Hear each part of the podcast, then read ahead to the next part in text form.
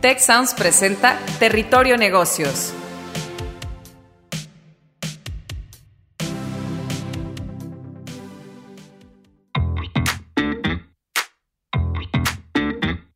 Bienvenidos a Territorio Negocios, de EGADE Business School y la Escuela de Negocios del Tecnológico de Monterrey. Mi nombre es Katia Villafuerte y hoy seré su guía por este espacio.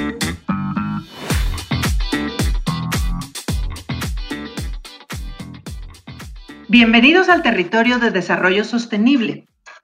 Vamos a platicar el día de hoy cómo a nivel global en pocas ocasiones vistas nos hemos comprometido a alcanzar metas y objetivos en beneficio de todos, como el compromiso de lograr los 17 Objetivos de Desarrollo Sostenible para el 2030.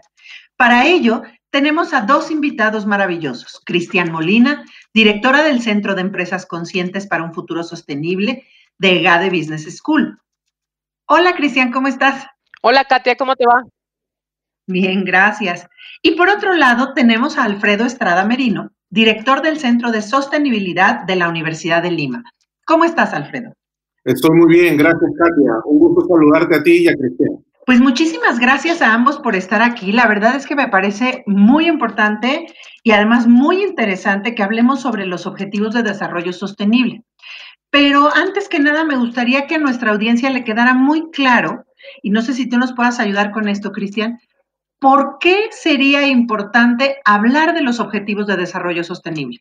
Eh, sí, Katia, pues la verdad es que yo pienso que no solo es importante, sino también es crítico. O sea, por ejemplo, para darte una idea, este año, el 2020, eh, los riesgos globales a los que se enfrenta, digamos, el mundo, cinco de ellos eran eh, de naturaleza medioambiental. Entonces, estamos hablando de temas como el cambio climático, este, ah, condiciones de temperaturas extremas eh, y desastres naturales, ¿no? También en la agenda, pues hay otros temas que nos competen a todos, como el tema de la pobreza, el hambre y la salud, ¿no? Entonces yo creo que más que importante es esencial para eh, pues asegurar que pues nosotros vamos a tener eh, pues este acceso a todo lo que necesitamos para, para vivir eh, y pues también nuestras futuras generaciones, ¿no? Sí, o sea, básicamente sin estos objetivos y si no los cumplimos, pues el planeta se nos va a acabar muy pronto. Básicamente nos quedan 10 años. Estamos cerrando 2020 y obviamente el objetivo es 2030. Alfredo, ¿cómo vamos en este momento a nivel mundial? Bueno, vamos ralentizado. Eh, dada la existencia de la pandemia este año, eh, definitivamente eh, el, cumplimiento de los objetivos representados en las metas e indicadores que se tiene en la agenda global viene teniendo un, un impacto bastante, bastante dramático. Eh, aproximadamente el 60% de la expectativa de cumplimiento de la Agenda 2030 está eh, completamente impactada y, em, por decirlo de alguna manera, está pues eh, afectada para poder llegar a cumplirse. Y esto evidentemente porque eh, estamos en un momento cero. La agenda fue diseñada en el 2015 para que se cumplan indicadores al 2030, pero la variable COVID evidentemente ha traído un, punto de inflexión. Diríamos que se han cumplido en mediana eh, magnitud algunos indicadores y algunas metas, pero todo ha llegado a un momento cero y esa es un poco la reflexión a la cual quisiera yo citar, porque eh, evidentemente pues eh, la pandemia trae una transformación que por un lado eh, pone a prueba la agenda, pero por otro lado también la, la vuelve una gran oportunidad, ¿no? Claro, no, y la realidad es que, como tú dices, el COVID vino a trastocar absolutamente todo. Cristian, ¿tú de verdad crees que las naciones y las personas estamos comprometidas para lograr estos objetivos?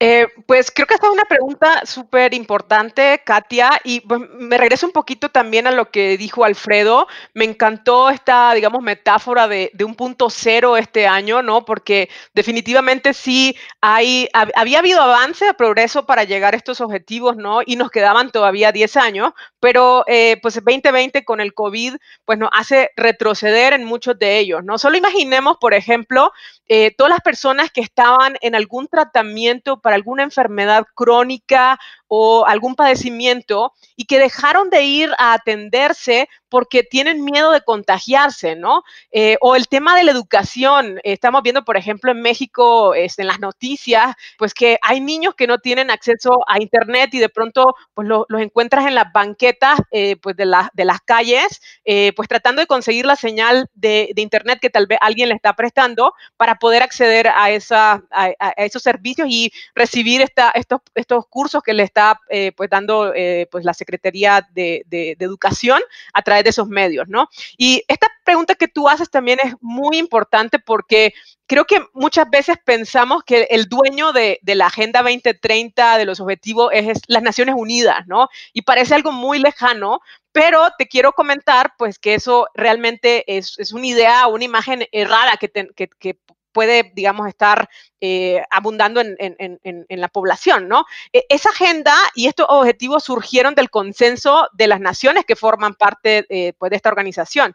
Y no solo es el Estado, digamos, que el dueño, eh, como, digamos, este representante ante esta, ante esta organización, de, representante del país, sino que también todos somos parte de ella, o sea, no, no, no hay un solo actor que sea el dueño y responsable único para que podamos llegar a esos objetivos, ¿no? Estamos ahí, el sector privado y nosotros como ciudadanos, ¿no? En realidad todos tenemos un rol que jugar en este tema y eh, por eso, pues, por ejemplo, ahí se, se, se habla de un principio de universalidad, ¿no? Todos tenemos que estar involucrados para poder alcanzar estos objetivos. Ok, no, sí, en realidad todos somos responsables, pero muchas veces no sabemos cómo hacerlo. Por ejemplo, a nivel empresarial o a nivel eh, personal o individual. ¿Se te ocurre alguna idea, Alfredo, eh, sobre esta responsabilidad para adueñarnos verdaderamente de esta agenda, pero más a un nivel ya más cotidiano, más, más cercano a nosotros mismos? Seguro, seguro. Hay, como dijo eh, Cristian, muchas eh, alternativas y oportunidades de cómo volver pragmática la agenda de sostenibilidad en la vida misma. Me gustaría eh, citar un elemento bien importante que vengo analizando y justamente en la educación empresarial como eh, herramienta para la, para la contribución al desarrollo sostenible. hablábamos mucho de nueva normalidad pero yo considero muy importante que las empresas, que son uno de los principales agentes de cambio e impulsores para el desarrollo sostenible, desde el enfoque que las empresas le quieran dar, porque también es muy importante saber que los ODS no son una camisa de fuerza, ¿no? Eh, las empresas, al ser eh, agentes de cambio, agentes de impulsores para el desarrollo económico y el desarrollo de las comunidades, ¿no? Lo que deben de desarrollar de manera muy pragmática es eh, eh, tener un modelo de negocios con propósito. Justamente lo que tú mencionabas, Katia, de cómo esto se vuelve más cotidiano, más convencional. Nosotros salimos al supermercado a comprar un producto, ¿no? Un producto que tiene un envase de plástico, un producto que debe de ir en una bolsa, y terminamos impactando de manera inmediata al medio ambiente. Eh, usamos esto, la, la, Internet de una manera desmesurada. Eh, no nos preocupa si la oferta de servicios y bienes tiene esto, responsabilidad ambiental, responsabilidad social. Y es ahí donde justamente la empresa tiene un gran reto y desafío. ¿A qué quiero llegar con esto? A que si las empresas desarrollan modelos de negocios sostenibles, vamos a poder tomar contacto con los principales protagonistas del desarrollo sostenible que no son otras que las personas y hoy más que nunca los ciudadanos, ¿no? La intervención y el rol de las empresas son claves en ese sentido. Creo que el puente entre el desarrollo sostenible y la persona, ¿no? Aparte de la academia, por supuesto, es la empresa. Entonces el tema de educación empresarial educación de emprendimiento, me parece muy interesante.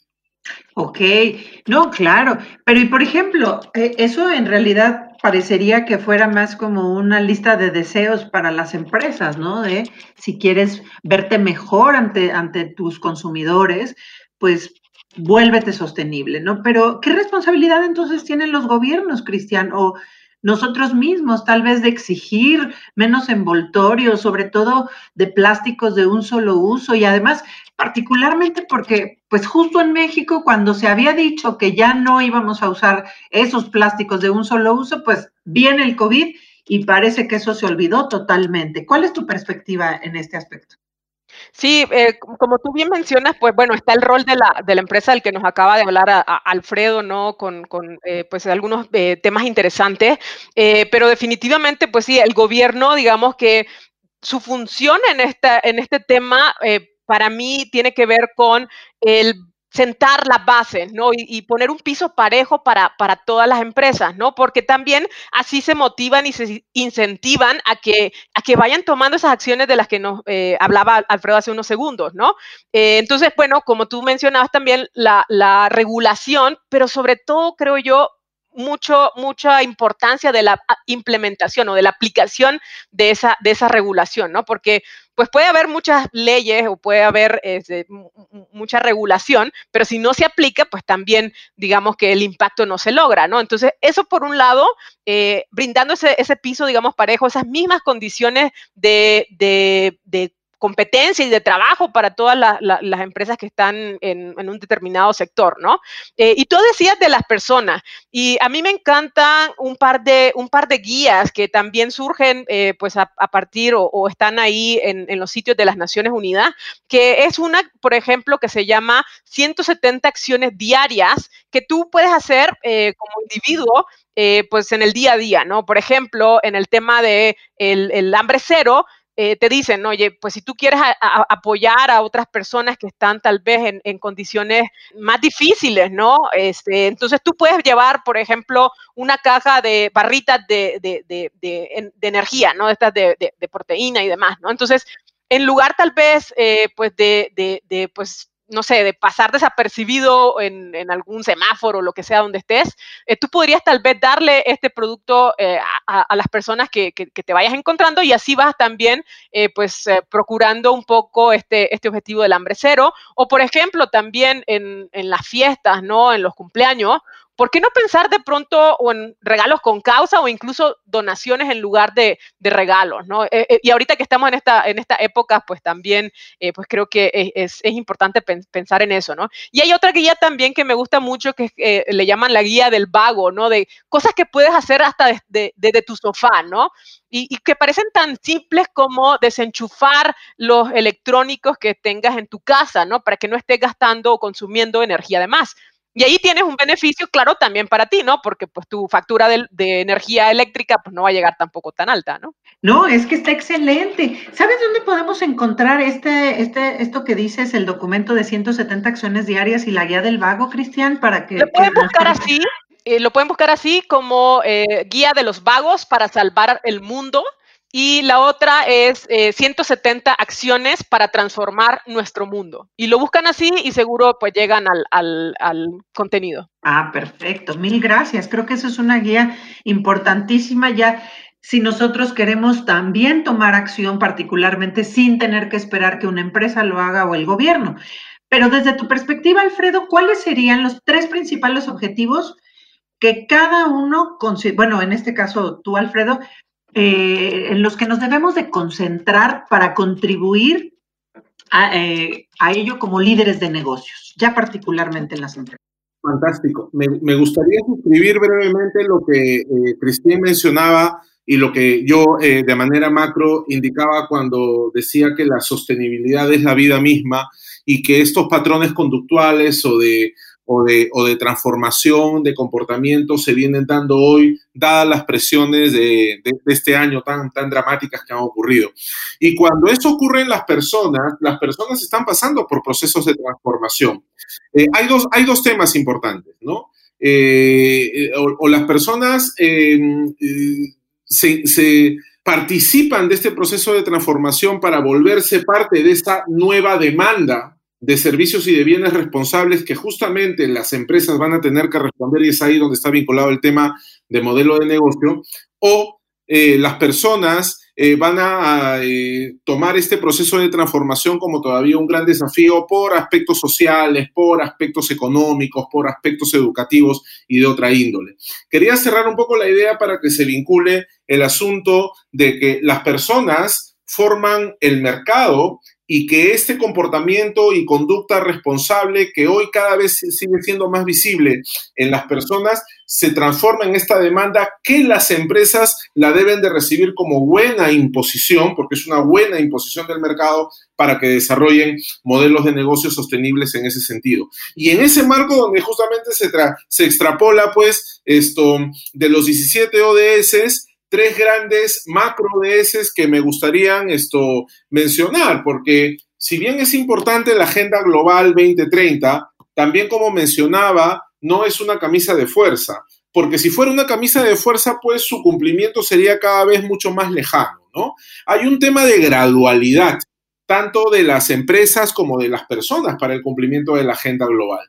Y si nosotros lo vemos de una manera muy acotada, yo diría que de los 17 Objetivos de Desarrollo Sostenible, hay tres macro ODS, que son justamente estos tres que voy a mencionar, que yo considero altamente importantes. Lucha contra la pobreza, el cuidado del planeta y el respeto a la diversidad.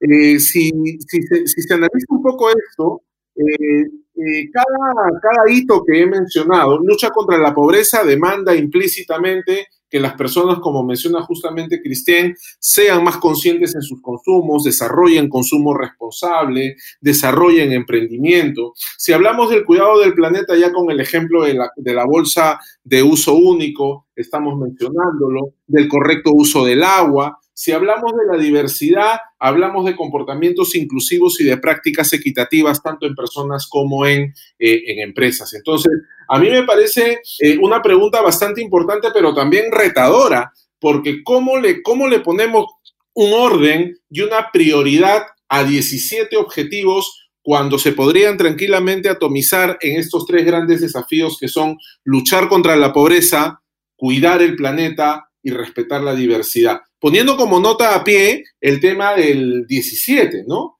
Eh, el Objetivo de Desarrollo Sostenible 17 realmente es transversal, porque para que ocurran los 16 tenemos que todos agarrarnos de la mano con alianzas efectivas. Esa sería un poco la idea.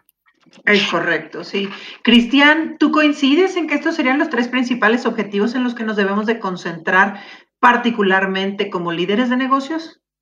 Pues eh, fíjate que, bueno, eh, sí, yo entiendo que es muy difícil eh, digamos, priorizar esto, alguno de estos 17 objetivos. Y creo que, bueno, también tiene que ver con las principales problemáticas que aquejan a, cada país, ¿no? Eh, yo, la verdad, eh, pues yo elegí o elegiría en esta pregunta que tú, que tú haces, eh, primero el de trabajo decente y crecimiento económico. ¿Por qué? Porque, bueno, también al, al procurar trabajo decente y que siga creciendo la economía, pues se generan pues se genera una derrama, un efecto en cadena, ¿no? Ahí podemos también atacar la pobreza, podemos atacar el del, el, del hambre, ¿no? Eh, y, otros aspectos, ¿no? Aquí es importantísimo que se busquen alternativas, especialmente en la situación que, estamos viviendo de la pandemia, para eh, evitar el despido de los empleados, ¿no? Y ahí me encanta un, caso de, de, una cadena de supermercados en el norte eh, que, se llama, que se llama Merco, que empezaron a contratar a los meseros y el personal de restaurantes de manera temporal, ¿no? Al menos hasta que se estabilice eh, pues la, la, situación, ¿no? ¿Por qué? Porque en, en los supermercados hay una gran demanda, pues ahora que todo el mundo está, está en casa, ¿no? Eh, el segundo objetivo para mí sería el de educación de calidad y no es porque, pues, digamos, nosotros estemos en el, en, el, en el sector, digamos, de la educación, sino porque yo creo que la educación y el acceso a una educación de calidad es realmente lo que nos va a ayudar a ir reduciendo también, por ejemplo, las desigualdades, ¿no? Con un buen acceso a educación de calidad, se me hace que, eh, pues, en toda la población van a empezar a tener las oportunidades que necesitan, ¿no? Para salir de condiciones de pobreza, etcétera, ¿no? Y finalmente, bueno, en México, yo creo que eh, dejar de fuera, por ejemplo, en esta, en esta selección del top 3, ¿no? el top 3, el de la paz, el, el, el objetivo de desarrollo sostenible número 16, que tiene que ver con paz e instituciones sólidas. Aquí se habla de temas de la violencia, de justicia, ¿no? Entonces yo creo que no podríamos dejar ese de lado. Claro, aquí entonces, como, como bien dicen ambos, yo creo que hay algunos que pudieran ser o aplicables a nivel global y otros que tal vez tendrían que ser priorizados regionalmente dependiendo del nivel de avance que lleven en los otros, ¿no? Creo que al final del día los que se mencionan son importantísimos y todos deberíamos estar contribuyendo a, ellos, ¿no? Pero ¿cómo aterrizamos esto en proyectos reales? Ustedes que eh, yo sé que también han trabajado en proyectos ¿Qué proyectos han desarrollado que sean de éxito en empresas que nos puedan compartir? Y aquí sí me gustaría que los dos nos compartieran para poder ampliar la perspectiva a nuestra audiencia. Eh, ¿Quisieras empezar tú, Alfredo? Sí, claro.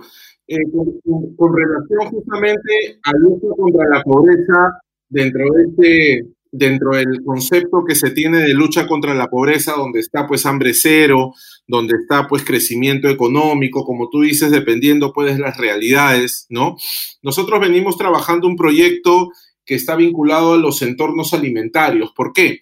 Porque los entornos alimentarios en el Perú eh, necesitan ya no de manera solamente importante y trascendente, sino de manera urgente ser administrados con una alianza público-privada importante, ¿no? Entonces, ¿qué venimos haciendo? Venimos desarrollando eh, un eh, dashboard que justamente esté orientado a la administración público-privada de entornos alimentarios para que las cadenas de valor, las cadenas de valor alimentarias en la ciudad y en las ciudades lejanas también en un gran horizonte de tiempo, ¿no? Terminen eh, aportando al correcto uso de, de los alimentos, al correcto uso de las tecnologías alimentarias, a la huella que deja la, la, actividad de comercialización de alimentos y esto, como quiera que sea, terminará generando pues esto, impactos y contribuciones a los ODS de hambre cero, al ODS de lucha contra la pobreza, al ODS de consumo responsable. Entonces, ahí hay una experiencia muy interesante en ese sentido, ¿no? Creo que los proyectos eh, que se desarrollan en el marco del cumplimiento de los objetivos de desarrollo sostenible tienen dos características importantes. Su nivel de interdisciplinariedad, que es clave para que pueda justamente eh, desarrollar un impacto venido de un trabajo multiactor para un trabajo multipropósito, y el otro que tenga mucha vinculación con el desarrollo tecnológico y el desarrollo académico, que es lo que venimos desarrollando actualmente. Ok, perfecto. Desde, desde tu perspectiva, Cristian. Sí, a mí me gustaría mencionar uno en particular eh, que estamos impulsando mucho desde, la EGADE, ¿no? Que es eh, todo el tema de economía circular. Hay, un grupo de investigación que ha desarrollado un modelo para ir cerrando esos círculos, ¿no? Y de aplicación tanto a nivel, digamos, de, ciudades como a nivel también más macro. Eh, ¿Por qué? Porque hemos estado acostumbrados acostumbrados en, digamos, en el sector privado a sistemas lineales de producción, ¿no? Eh, y esta, esta, este concepto de economía circular y estos proyectos que se llevan a cabo con empresas, con eh, ciudades, etcétera, lo que procuran es ir eh, revalorizando aquello que se iba a, quedar como un desperdicio, ¿no? y ahí podemos pensar, pues, en, el objetivo número 12, ¿no? De producción y consumo responsable, por ejemplo, ¿no? ¿Por qué? Porque entonces estamos evitando que, pues, este, pues, se queden, se queden eh, pues la, basura en lugares donde no debería, generando contaminación y otros problemas pues, eh, diversos que, se pueden generar. Entonces yo, yo resaltaría este tema de la economía circular y lo que está haciendo eh, el grupo con el modelo de suite en la IGADE. Creo que con lo que llevamos platicado nos queda claro individualmente qué podemos hacer. Ya tenemos las dos referencias de entrada que podemos buscar de manera inmediata en Internet tenemos ejemplos claros y, concretos de proyectos que se han trabajado en tanto en México como en Perú que pueden ser útiles. Yo creo que hay muchísimos otros y también algunas ideas para los líderes. Evidentemente hay aspectos como las cuestiones de legislación y de decisiones gubernamentales que no necesariamente recaen en nosotros, pero me gustaría ya para cerrar esta plática que cada uno de ustedes le dieran un mensaje final a nuestra audiencia de alguna otra cosa que pudiéramos hacer para reafirmar eh, este compromiso con el planeta y hacernos corresponsables entre todos. ¿Te gustaría empezar a ti, Alfredo? Fantástico. Eh, lo resumo en una sola palabra. Eh, preguntar, preguntarnos nuestro nivel de empatía. Si es que hacemos un autoejercicio y planteamos un compromiso como persona primero, para poder ser más empáticos, ya nos estamos acercando a una actitud y a una intención de sostenibilidad. Luego de pasar al ámbito personal, donde uno se pregunta, oye, ¿qué empático soy? ¿Soy lo suficientemente solidario con las personas, con las organizaciones, con todos los eh, actores que tengo a mi alrededor en mi alcance? ¿no? Yendo a una tienda a comprar eh, con mis bolsas de tela, eh, reduciendo el uso del agua, eh, siendo solidario con las personas que son más vulnerables, para que a partir de ahí, ya luego, en la otra fase de mi, de mi desarrollo comunitario, colectivo, ¿no? Comienza a desarrollarme en la academia y en la empresa o donde tenga que desarrollarme generando una extrapolación de esa empatía, para que luego de eso comencemos a tomar otro nivel de liderazgo distinto. Entonces, si lo quiero decir en términos muy simples, preguntémonos, preguntémonos todas las personas qué nivel de empatía tenemos y qué nivel de empatía deberíamos tener y cómo desde mi propia decisión comienzo a tener esa intención, ¿no? Eh, convertida en una actitud hacia la sostenibilidad, porque no solamente en este momento basta con, con, con serlo, sino también tenemos que parecerlo, ¿no? Sí, seguro. Muchas gracias, Cristian. ¿Tu mensaje final? Sí, eh, me gustaría hacer unos puntos. Eh, primero, todos podemos contribuir de alguna manera, o sea, todos tenemos un rol. Eh, otro punto, creo que también es importante entender que no tenemos que hacerlo todos solos, ¿no? También, pues está, es muy, está muy bien que formemos alianzas, ¿no? Para, para contribuir. y también otro punto que creo que, pues, a veces de, tiende tal vez a intimidar un poco, a, hacer, a tomar acción, y es que no tiene por qué ser costoso realmente, pues ir abonando estos objetivos que, de los que hablamos hoy, y yo los invito a que no se queden también en, eh, digamos, el título del objetivo, ¿no? Imagínate, pues ver fin a la pobreza, pues tal vez eh, eh, de pronto pareciera inalcanzable. Entonces yo los invito a que no se queden ahí, que le pierdan, el miedo, ¿no? Y que entren a ver las métricas, eh, porque ahí van a encontrar que hasta con procurar una buena calidad de tus productos, con eh, voltear a ver a las actividades que tú realizas y cómo puedes ir haciendo eh, pues tu parte en ese, en ese sentido, pues puedes ir abonando sin tener que pues implicar una complejidad extrema para tu, para tu empresa, ¿no? Y pues nuevamente, pues todos como individuos podemos sumar. Claro que sí, pues muchísimas gracias, qué gran charla, gracias Cristian Molina. Gracias, Alfredo Estrada. Muchísimas gracias a todos ustedes por estar con nosotros este día en Territorio Negocios. Con esto nos despedimos. Si quieres conocer más sobre los sucesos de la actualidad política, te invitamos a escuchar Con su permiso, el podcast en el que nuestros expertos hablan sobre los temas más actuales de la agenda pública en México y en el mundo. Escúchalo en Spotify, Apple Podcast y Google Podcast. Gracias por escuchar un episodio de Territorio Negocios el podcast de EGADE Business School, la Escuela de Negocios del Tecnológico de Monterrey y Tech Sounds. Productor ejecutivo de Tech Sounds, Miguel Mejía. Asistente de producción, Marcelo Segura. Productores de Territorio Negocios, Luis Vargués, Triana del Castillo, Carla Díaz, Desiree Ukovitz y Santiago Velázquez. Postproducción, Max Pérez. Los invitamos a escuchar el siguiente episodio de Territorio Negocios y el resto de programas de Tech Sounds en Spotify, Apple Podcast, Google Podcast y en tech.mx diagonal tech-medio sound.